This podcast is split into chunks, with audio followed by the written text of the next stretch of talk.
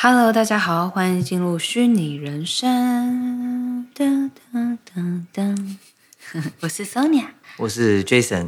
我们上一期讲了一个对上一期不好意思，我们讲开了进入娱乐产业就是没完没了。对，我们讲开了，我不想说不会三集，就快上一次讲两点哦。对，比你看吧，比想象中还要那个，因为兴奋了。而且你知道吗？其实我后面几分钟，我一直想要 想办法带到下一个，我完全对我完全没有办法停，让 Sonia 停下。因为因为我就想跟你探讨，我觉得我有的时候太容易就是活停在那个时候的情绪。那如果与其说沉浸在那个情情绪吗？对，因为我就是看到有弱势被欺负，没错。说到沉浸，我就很生气。我现在一直想要带到新新的主题去，你知道我我上一集就是这个感觉。上一集你有聊到聊到游戏的沉浸感，对。然后我那时候想说太好了，我有我有东西可以切入了，沉浸，因为因为我们我现在我们现在要讲的叫做沉浸式行销嘛，对。然后我一直想要找机会讲说，说到游戏沉浸感，那你知道什么是沉浸式行销？结果我完全没有机会讲这句话。我还直接跟你说，好，我们今天就讲这两点，我有事要跟大家讨论。对，我一直被 Sonia 带走，就是原本想要。讲下一题，结果又被他带回来讲一些电影的故事跟想法，这样子，因为我自己也忍不住啦，说实话，不能全部都怪 Sonia，对嘛？嗯，好了，我刚刚想讲的事情是，就是大家一定要去听上一集，我觉得 Jason 提出了一个非常好的假设跟想象，和有可能，但是又不太可能，就是我觉得，就是关于同性恋，就是我们刚来美国没多久。我很怕，我很怕，我们根本这一集就只是延伸上一集，然后根本 讲不到下一个。就是同性合法这件事情，其实那个时候我虽然在美国，但是我的情绪一直被牵动着。好了，大家可以去听一下上一集，因为针对这个，Jason 提出一个非常好的解决方法。好，好，下一个，噔噔噔噔。好了，下一个我还讲沉浸式行销。我都已经讲。哎，这个跟这个沉浸式行销。Experiential marketing 啊，我们今天讲的是游戏的游戏的沉浸感。这个沉浸式行销呢，就可以等于说，我们更在探讨的是怎么让东西具有沉浸感，不一定要是游戏。嗯、就是说，游戏的有沉浸感，代表说它让我们很投入。但是沉浸式行销，它就是可以应用在一切你希望让大家更投入的位置跟地方，嗯，对不对？所以包含着电影的沉浸感、音乐的沉浸感，或者是一个游乐园的沉浸感，这都可以的。所以。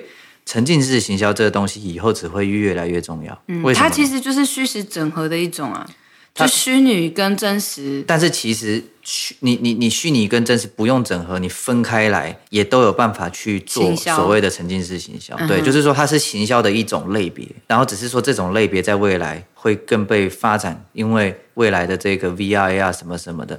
它更需要一些强调一些感官的补的这种补足，嗯，就因为它是脱离了现实嘛，你懂意思吗？我们人活在真实世界的时候，我们的什么嗅觉、触觉、味觉这些东西，不需要特别的技术去加强、去支持啊，你懂吗？这是这就是我们本来就有的东西，但是虚拟这一块现在严重不足的就是这一些给我们真实感觉的技术，嗯，所以说如果有行销的高手。他能去增加你在使用虚拟装置的时候的沉浸感，那这是会是个很大的加分。你可以举例看看吗？可以，我我我觉得有一个最有意思的举例是什么，你知道吗？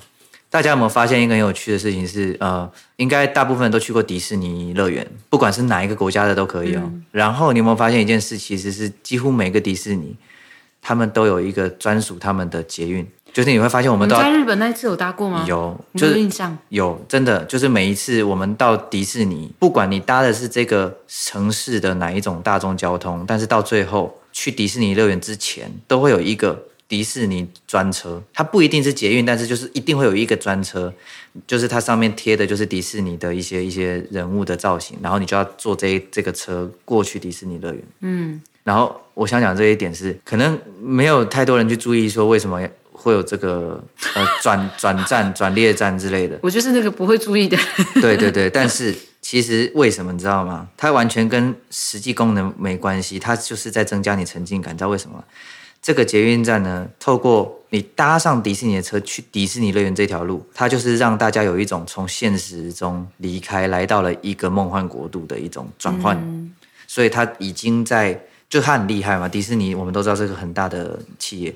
他在这种 IP 创造跟这种就是给你故事沉浸感是很强的，嗯、所以说游乐园，它就是你看，不只是在车上，你进了游乐园之后，你会发现所有的。地方，就算你还没有要特别进去哪一个哪一个游乐设施玩，它外面时不时都会有什么扮演那一些迪士尼卡通人物的人，嗯，而且他们有的时候会有他们自己的互动，有时候他们会来跟你互动，哦，这就算是虚实整合行销的那种感觉。对，例如说，他就是把迪士尼所有的 IP，嗯，带进来这个乐园里头，然后他用。一切的可能性，让你在身为游客，你在里头每分每秒，你都像在一个乐园，在一个天堂梦幻国度。哦，我懂，我懂，因为。我就是如果说迪士尼跟环球两个人比起来的话，我其实比较喜欢环球影城。那是因为我们爱真人电影居多嘛？对，所以我们去环球影城的时候，有看到那些就是扮演角色的人呐、啊，嗯、呃，就会感觉很兴奋。嗯，就看到他们会觉得说好棒哦，而且他们还会演他们在电影里面常说的台词啊。对，然后例如说哈利波特，然后有些哈利波特迷，他们会，你知道那边的店员都是要经过训练的，他们要很知道哈利波特的剧情。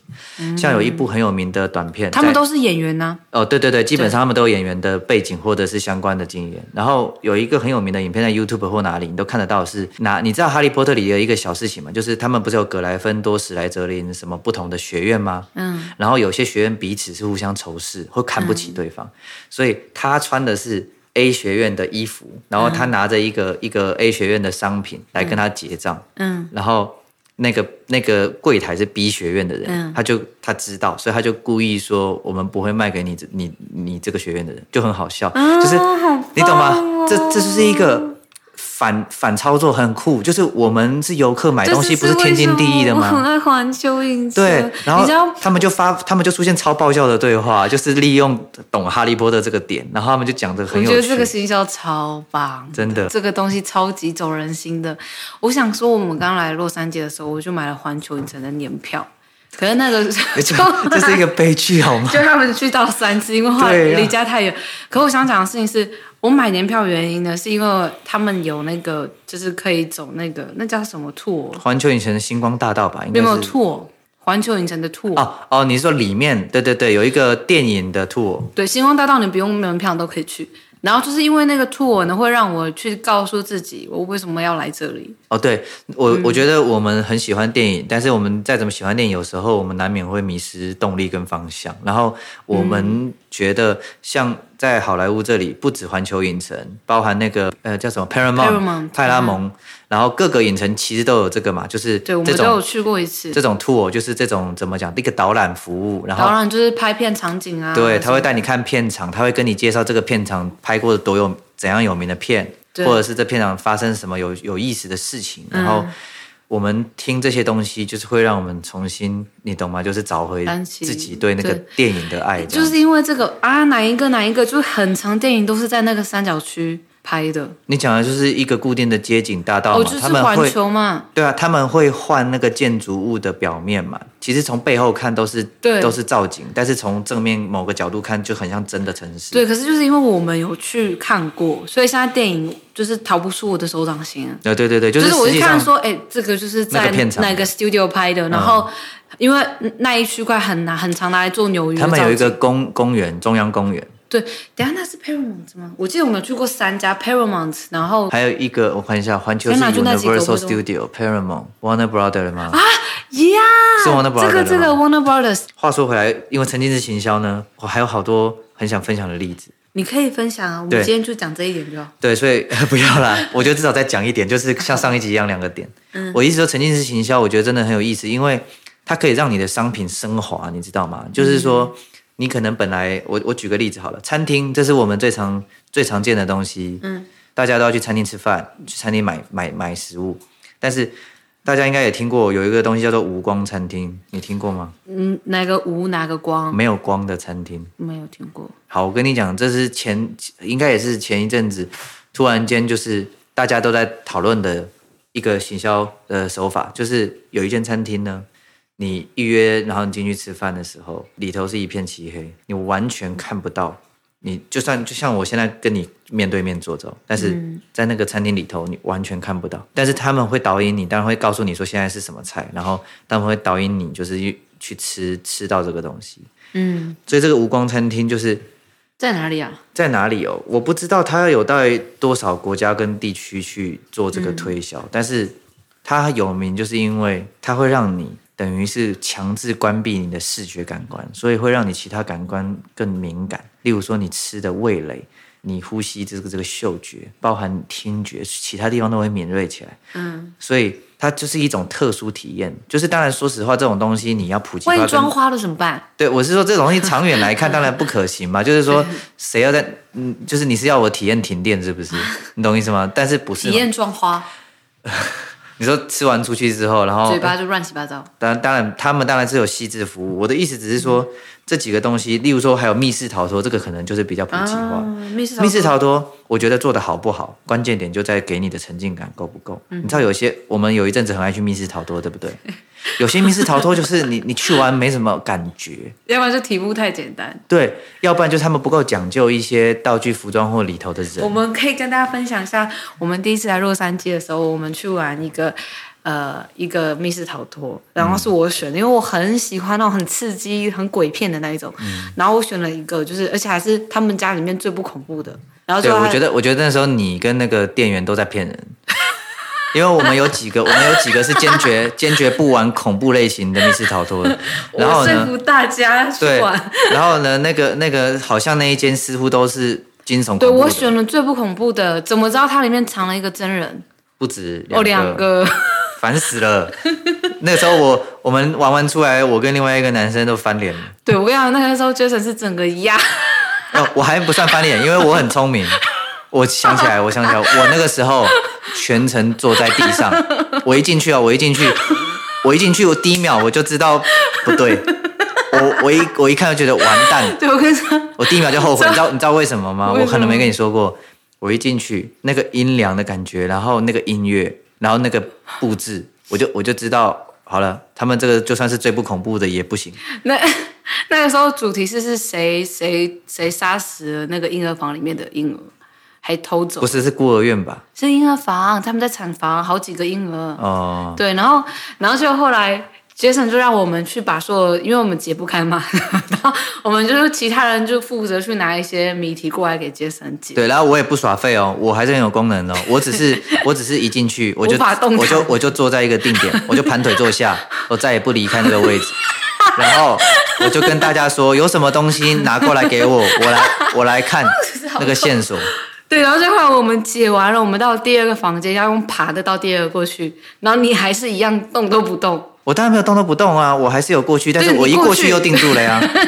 而且我跟你讲，我这样做是对的啊，你知道为什么吗？就是有另外一个男生，他一开始跟我一样怕，结果他随着 就是时间流逝，他好像觉得说好像没有人会出来吓人啊，没有太恐怖的东西，只是环境有点恐怖，音乐有点诡异，然后他就开始大胆起来。他就跟 跟跟你们一起走来走去，拿来拿去，碰来碰去，我还是不信，所以我就一直坐着。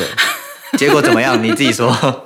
结果哦，结果后来就是本来那个时候第二个房间床上躺一个人的样子，后来结果翻开没有人，然后我们想说，嗯，好，那没事。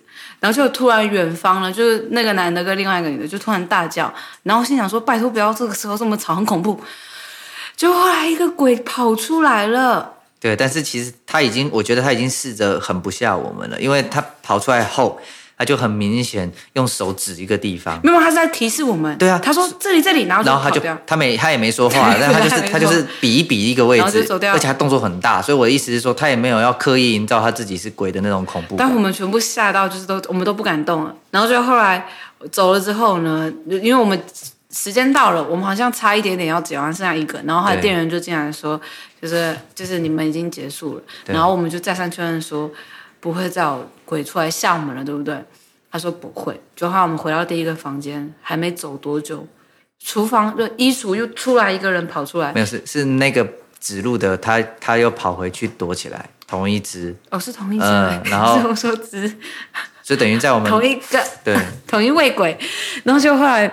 就后来我们又吓死，然后后来你你跟很怕的另外一个人就是很生气。反正反正我就是一路贴着墙壁，我如果站起来走路，我就贴着墙壁。我其实超想再去玩另外三个的，而且他，我跟你讲，那那一间那一间蛮有名的，在洛杉矶蛮有名的，他连店面都设计的非常有沉浸感。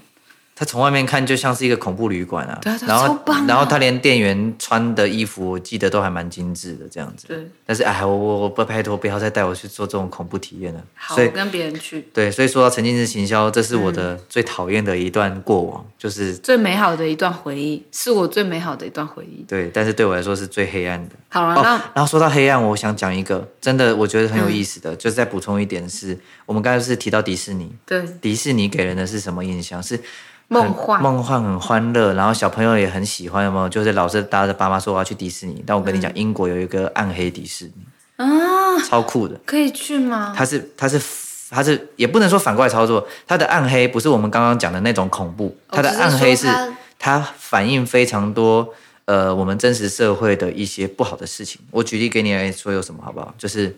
例如说，你可能玩一个游戏，然后你得到一个奖品，但是那个奖品脏兮兮的，它上面可能看起来是像是血，或者它上面是石油黏黏的，让你觉得很不舒服。它是里面有迪士尼的反派角色那样子感觉？我不确定它有没有迪士尼角色，我觉得应该没有，因为这样迪士尼就它应该要这样要花很大的精力跟钱才能有这个角色。